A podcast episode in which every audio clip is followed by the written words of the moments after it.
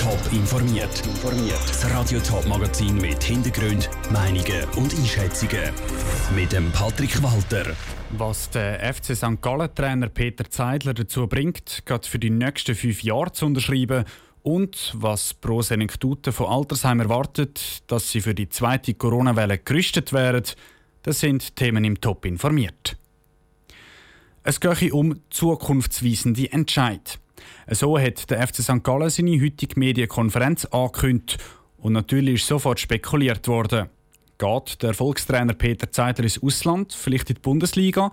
Und kommt die Ankündigung mit im Kampf um den Meistertitel in der Super League? Es ist dann aber gerade anders herausgekommen. Der Trainer hat seinen Vertrag vorzeitig verlängert bis ins Jahr 2025. Im Fußball eine halbe Ewigkeit.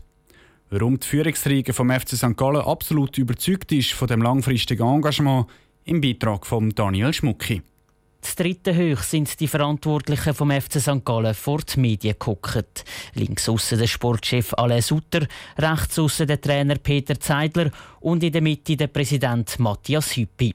Und er ist dann auch der verkündet hat, der Trainer Peter Zeidler und der Sportchef Alain Sutter bleiben fünf weitere Jahre bis 2025 beim FCSG. Ich weiß, dass das im Fußballbusiness nicht Usus ist, nicht normal ist. Und gleich sind wir überzeugt davon, dass es für den FC St. Gallen und um den geht für den FC St. Gallen der beste Weg ist. Sagt der Präsident Matthias Hüppi. Vor allem beim Trainer Peter Zeidler ist die Vertragsverlängerung eine grosse Überraschung.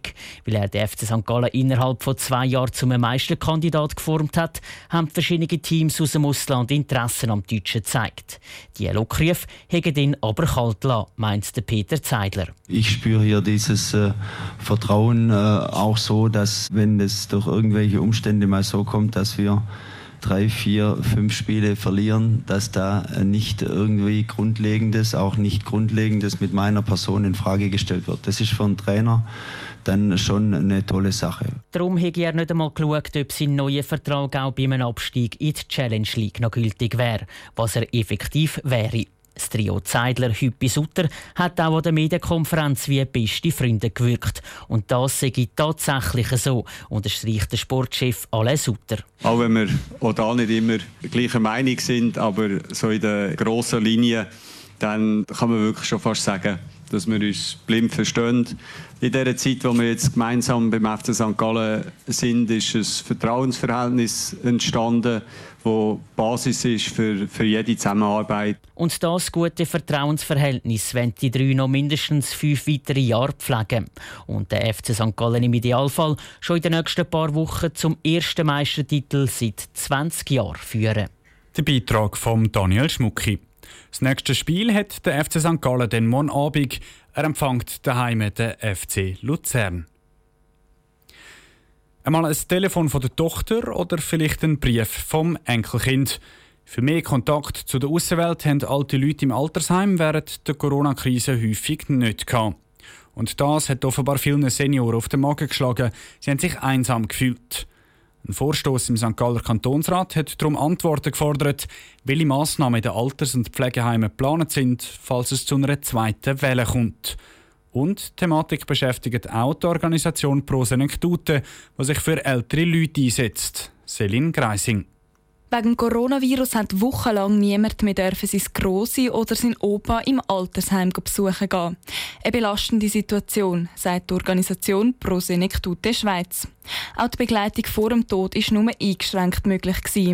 Das müsse sich bei einer allfälligen zweiten Welle ändern, sagt der Peter Buri von Pro Senectute Schweiz. Es ist wahnsinnig hart, wenn plötzlich die Besuch, gerade in dem Moment, wo man Abschied nehmen möchte, vielleicht das letzte Mal gesehen nicht mehr Stadt sein Und dort gilt es doch, äh, Lösungen zu finden. Und ich bin überzeugt, das lässt sich machen, ohne dass man andere Heiminsassen oder Pflegende gefährdet damit.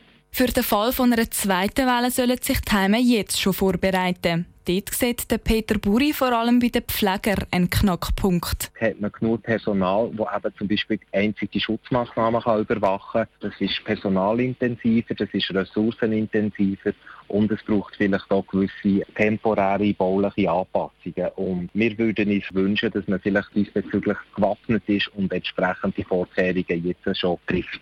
Der Peter Buri ist aber optimistisch. Die Altersheime haben gezeigt, dass sie sehr innovativ sind, um ihre Bewohner mit ihren Angehörigen zusammenzuführen. Er denkt da zum Beispiel an die Häuschen außerhalb der Heime, wo sich Senioren mit ihren Angehörigen haben können treffen Der Beitrag von der Selin Greising. Prosenektute fordert außerdem auch, dass bei einer allfälligen zweiten Welle nicht automatisch alle ab 65 zur Risikogruppe gehören. Es gibt nämlich auch Leute über 65, die fit sind und wichtige Aufgaben wahrnehmen, zum Beispiel die Betreuung der Enkel. Top informiert, auch als Podcast. Mehr Informationen gibt es auf toponline.ch.